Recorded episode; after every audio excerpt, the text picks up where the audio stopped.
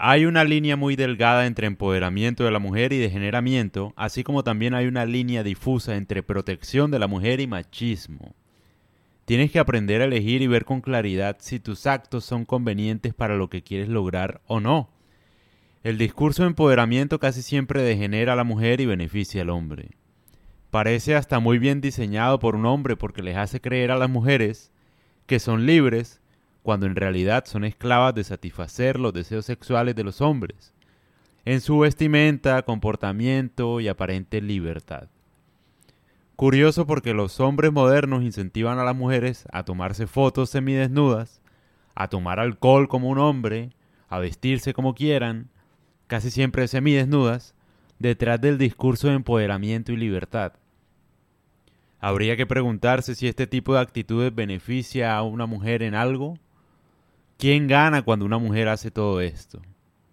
Lo mismo pasa en el sentido contrario. Un hombre que le prohíbe a su mujer vestirse semidesnuda, comportarse vulgarmente y subir fotos sexualizadas, fácilmente se puede ver como si fuera un atrevimiento, una violación a su libertad, porque en cierta medida lo es.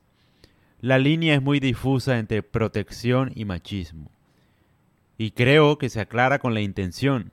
Una pareja puede ver la intención que tiene su hombre detrás de cualquier comentario y al final decidir por sí misma si lo que opta por hacer en su libertad le conviene o no. ¿Qué gana la mujer empoderándose y qué pierde si no lo hace de la manera en que la sociedad lo hace? ¿Te empoderas o te degeneras? ¿Tu pareja te protege o te manipula? Piénsalo. ¿A quién le beneficia tu comportamiento? Si eres mujer, ¿en qué te beneficia agarrarte los senos o mostrárselos a todo el mundo? ¿Te beneficia en algo? De pronto tienes seguidores, sí. Tal vez por eso. O de pronto puedes crear un OnlyFans y recibir dinero sexualizándote de alguna forma. Entonces, ese sería el beneficio. Pero ¿a qué costo, no? El costo de tu autoestima, de tus inseguridades porque en el fondo, en el fondo, detrás de cualquier mujer, una mujer sabe que si al final se tuvo que desnudar para que la gente la quisiera, cada año, mientras pasa el tiempo, mientras va perdiendo su belleza, se va a sentir peor y más insegura porque a medida que pasa el tiempo, va perdiendo eso que de alguna forma le generó beneficio. Cada año. Entonces, cuesta mucho, ¿no? Porque pierde uno su dignidad y todo el tiempo, a medida que pasan circunstancias, todo el tiempo uno va o una mujer va recordando lo que tuvo que hacer para tener dinero. Y si lo que tuviste que hacer no te genera orgullo, afecta tu autoestima. Creo que nadie habla de esto, ¿no? La verdad. Yo creo que ninguna mujer habla ha hablado de esto o sabe muy bien cuál es la consecuencia de hacerlo. Y bueno, esta es, yo me atrevo a decirlo públicamente, esta es la consecuencia. Y en general, no solamente desnudarse, también pongo el caso de los hombres, es decir, si tú como hombre actúas mal o haces algo que no vale la pena hacerlo para tener dinero, no sé, de pronto estupideces, bromas, cosas muy pesadas que pueden tener éxito y te pueden ayudar a tener seguidores y más adelante tener dinero. Cuando tengas dinero, tarde o temprano vas a seguir recordando que te tocó hacer un montón de estupideces con tal de tener dinero. Y no tiene el mismo sabor eso. No es un motivo de orgullo uno hacer estupideces para tener dinero. Y eso afecta la autoestima de uno.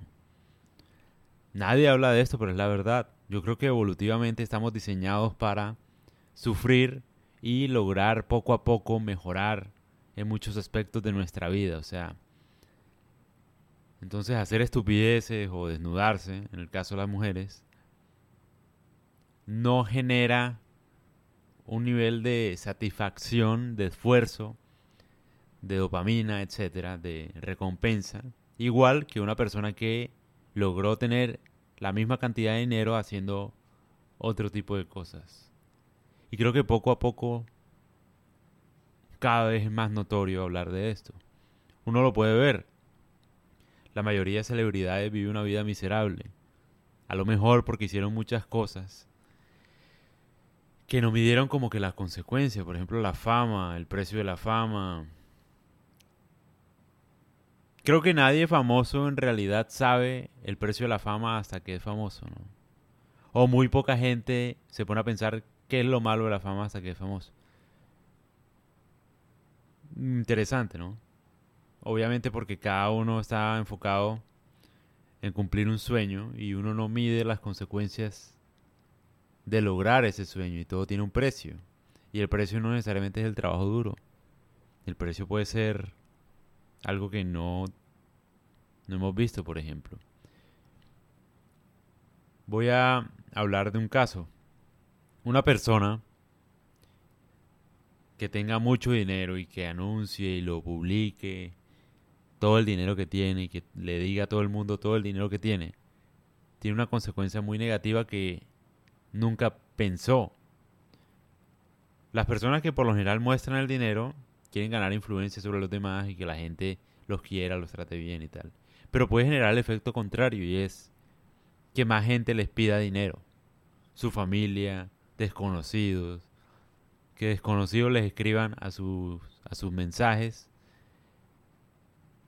que se van a suicidar, que necesitan dinero, que están en la pobreza, etc. Y ese tipo de cosas pone presión y de alguna forma afecta a la persona que tiene dinero. Entonces yo creo que es una consecuencia que ninguna persona se ha puesto a analizar muy detalladamente. ¿Y por qué hablo de esto? Porque uno debe tratar de evitar cosas que lo degeneren a uno. Debe tratar de evitarlo, no porque esté mal, no porque Dios castigue o porque la sociedad eh, te juzgue, no necesariamente por eso, sino porque uno mismo se juzga, uno sabe qué es lo que ha tenido que hacer para llegar a donde está. Y a pesar de que uno puede fingir un orgullo, sentirse bien por haber tenido éxito, uno sabe en el fondo si ese éxito es real o no, o cuál fue el costo de tener ese éxito, si es un motivo de orgullo. Y uno por lo general se siente orgulloso cuando hace cosas difíciles, cuando uno se merece algo. Pero cuando uno opta por la salida fácil, que no sé, haciendo el camino más fácil, que igual es aparentemente más fácil, ¿no? Pero es mucho más duro. Por ejemplo, desnudarse para mí, para una mujer, pues, en mi opinión, es muy duro. Es muy duro, de verdad. Tiene que luchar con un montón de inseguridades, un montón de enfermos que al final la compran para que ella haga cualquier tipo de fetiche extraño sexual. No creo que una mujer se sienta orgullosa de hacer eso. Porque al final el poder no lo ejerce ella, sino los demás. ¿No? Ella cree que, por ejemplo, por tener un OnlyFans y recibir 30 mil dólares mensuales, la que tiene poder es ella, pero en realidad no. Que tiene poder es el mercado sobre ella. Por eso a ella le toca hacer eso. Obligada, literalmente. Por el dinero. O sea, pero ella no tiene el poder de decir, bueno, yo hago lo que se me dé la gana. No me voy a desnudar, no voy a hacer más nada y tengo los 30 mil dólares y ya.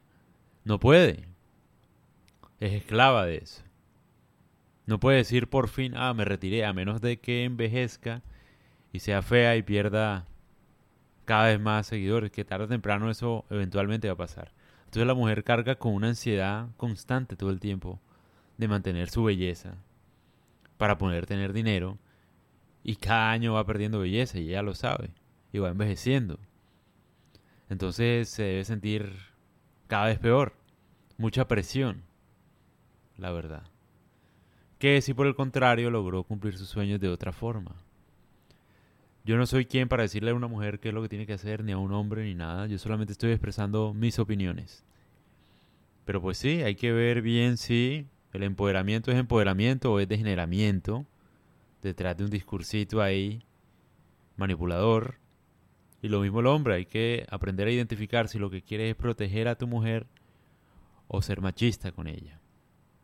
Para pensar.